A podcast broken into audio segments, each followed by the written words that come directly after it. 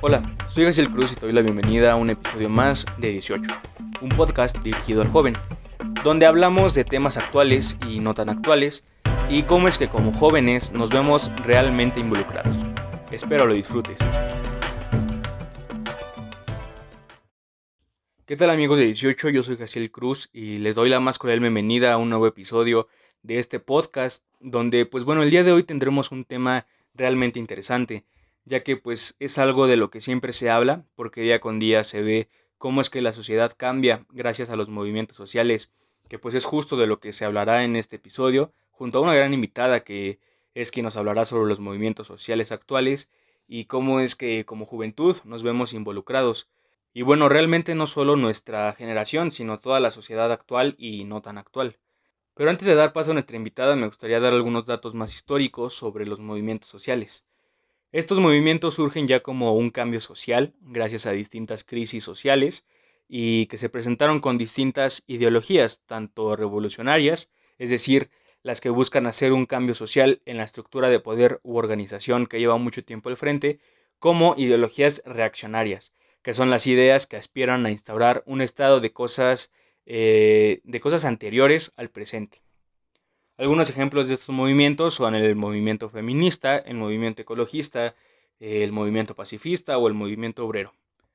Y pues el término fue introducido por primera vez por el académico Lawrence von Stein en su Historia de los movimientos sociales franceses desde 1789 hasta el presente.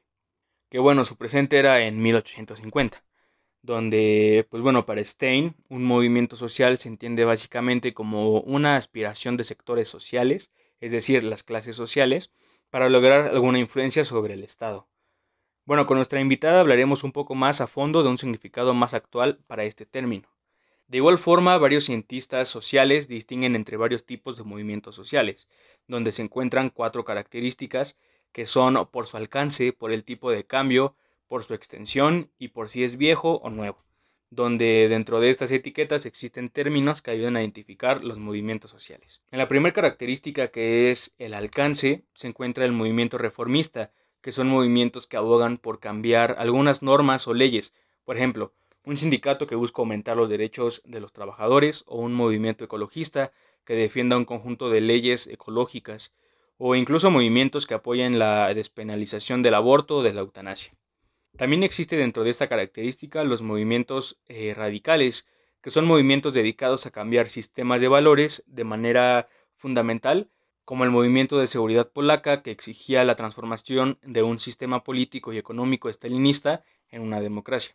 En la característica eh, por el tipo de cambio existe el innovador y el conservador.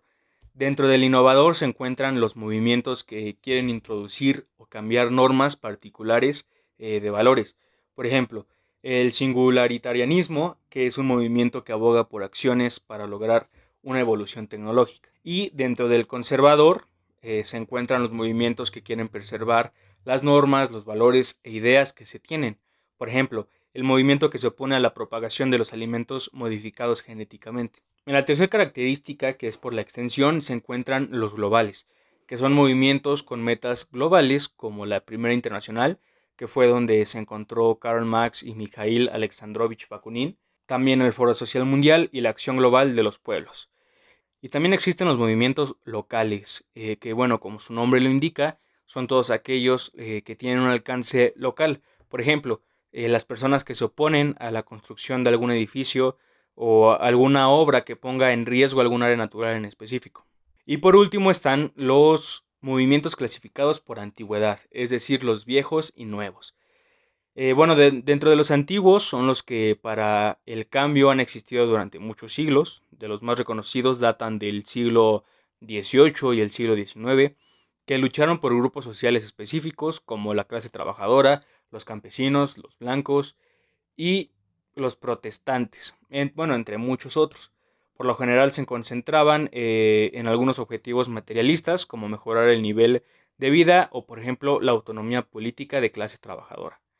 Y dentro de los nuevos, eh, se volvieron dominantes a partir de la segunda mitad del siglo XX, donde se encuentra el feminismo de la segunda ola, que es el movimiento que fue el liberador de las mujeres en Estados Unidos de 1960 a 1980 o el movimiento de los derechos de los homosexuales, el ecologismo, entre muchos otros que generalmente se centran en cuestiones que van más allá, pero no están separadas de la clase.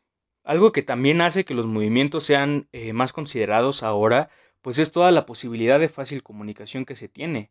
Eh, pues cada vez más personas se unen en una marcha, en un meeting o en un simple grupo de Facebook donde se da a conocer las diferentes posturas que se tiene eh, ante la crisis social, como hace dos años que fue cuando estudiantes de facultades de la UNAM, de la UAM o del Politécnico Nacional se unieron para pedir más seguridad en Ciudad Universitaria, que fue un movimiento impresionante, donde se juntaron muchísimos alumnos en rectoría, donde pedían eh, más seguridad para los estudiantes. Y bueno, los medios tradicionales como la televisión, la radio y el periódico, pues sí han tenido que poner más atención a lo que ocurre en la sociedad y pues dar las noticias o los informes o los resúmenes que dan eh, pues cada vez más claro para no dar algo erróneo que después se pueda malinterpretar. Sin embargo, los nuevos medios de comunicación, como el Internet, pues ha hecho que se digan las cosas como son, 100% transparentes.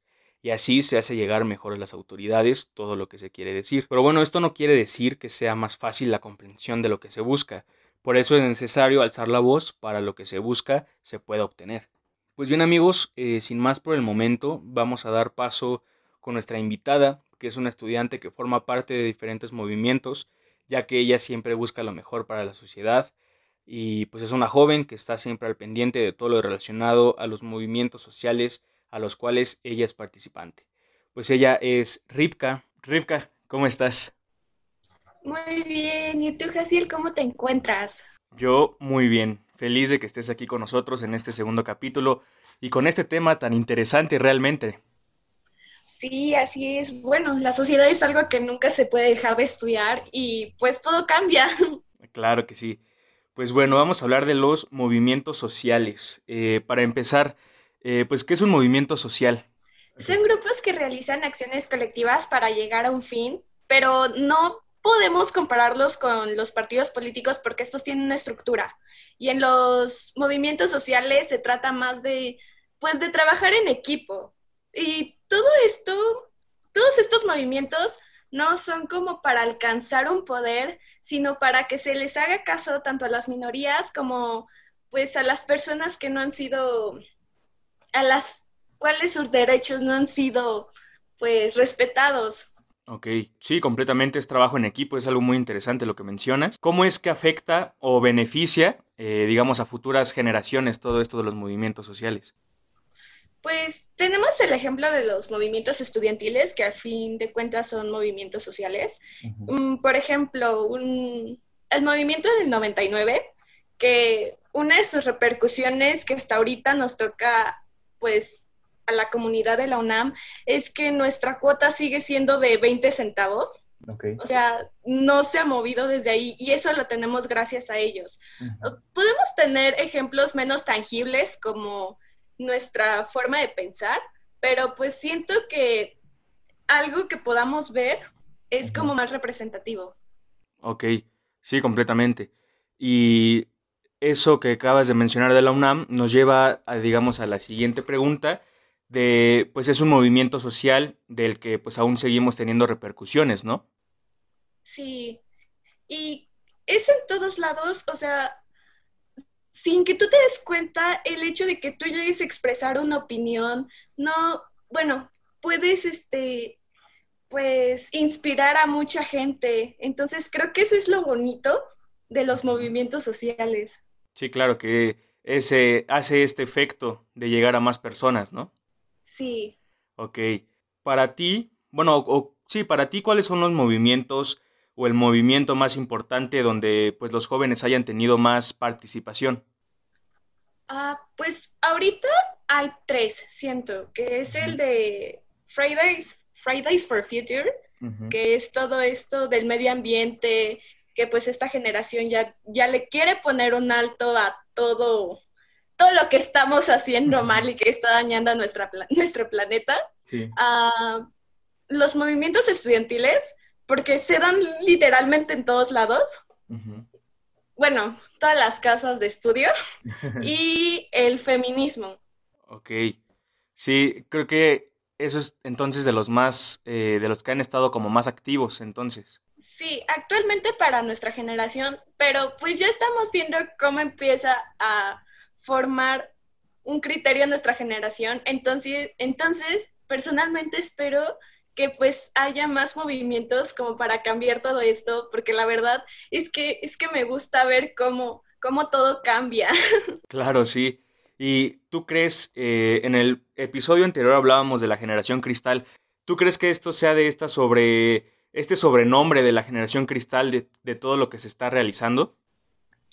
Pues, como bien se menciona, es una lucha de generaciones, como que están como, no, yo soy mejor que tú, no, yo soy mejor que tú, y pues se van enterrando unos a otros cuando pues ellos aportaron cierta, bueno, las personas que nos llaman generación cristal apoyaron ciertas cosas para que nosotros llegáramos a hacer esto, así que no nos pueden echar toda la culpa de ser una generación cristal porque nos mostraron lo que nosotros no queríamos ser. Entonces, pues sí, el ser una generación de cristal nos puede, nos puede ayudar como a ser más, pues, transparentes, por así decirlo, y e ir por nuestros objetivos. claro. ¿Y tú qué opinas sobre los movimientos sociales o cuál es tu postura ante los movimientos? Pues hay movimientos en los que estoy más metida que en otros, como en el feminismo. Y pues en sí no es como que puedas tener un punto de vista fijo, porque pues todo esto se trata de mientras más vayas aprendiendo, tu punto de vista puede ir cambiando y puede ir evolucionando como un Pokémon para hacerlo pues más completo, porque si te quedas en un punto fijo, en un movimiento social, pues el movimiento social pierde su esencia y termina convirtiéndose en algo que nadie quiere, como un partido político. Entonces, eh, mencionas eh, del feminismo, entonces para ti es el más importante actualmente en estos momentos? Personalmente. Personalmente, ok. Sí, claro. Sí, son, son cosas que van surgiendo justamente lo que comentábamos en el episodio anterior, que es para nuestra propia evolución, porque nosotros somos los que vamos a estar en un futuro en la posición de otras generaciones y nosotros queremos un mejor futuro para todos nosotros. Exacto. Claro, pues muy interesante toda esta plática. Eh, ¿Tú qué le dirías a futuras generaciones del, del porqué de estos movimientos? ¿O qué consejo le darías? Como, no sé, siento que uno de los mayores miedos que tengo es que nosotros nos volvamos como que los que ataquemos a próximas generaciones por su forma de pensar. Así que les echaría ánimos para que pues vayan en contra de nosotros si les estamos poniendo un límite y que pues ahora sí que si encuentran algo que no está funcionando, que lo cambien, porque pues nada puede quedar de la misma manera. Claro, que busquen su mejor versión. Así es. Ok, y a nuestra generación, ¿qué le dirías para el futuro? que sigamos teniendo esta forma tan libre de pensar, que sigamos luchando por lo que queremos y por lo que sentimos y vemos que son injusticias y pues que soy su fan. ok, pues Ripka, muchas gracias, una plática muy productiva. Eh, muchas gracias por estar aquí. Dale, muchísimas gracias a ti por invitarme. Qué bonito que hagas esto. muchas gracias. Pues ya lo tienen amigos, eh, tuvimos una charla realmente interesante con Ripka que nos deja un mensaje muy importante.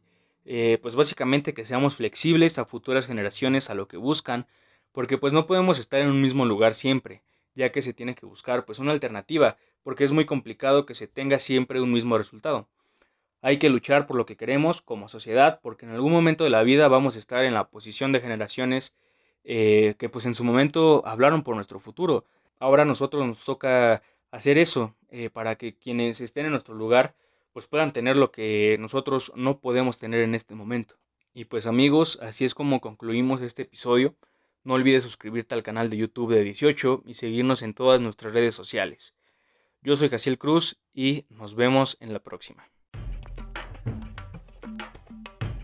Pues bien, hemos acabado un episodio más de 18, un podcast dirigido para el joven. No olvides seguirnos en redes sociales como arroba 1888. Yo soy Jaciel Cruz y te espero en la próxima.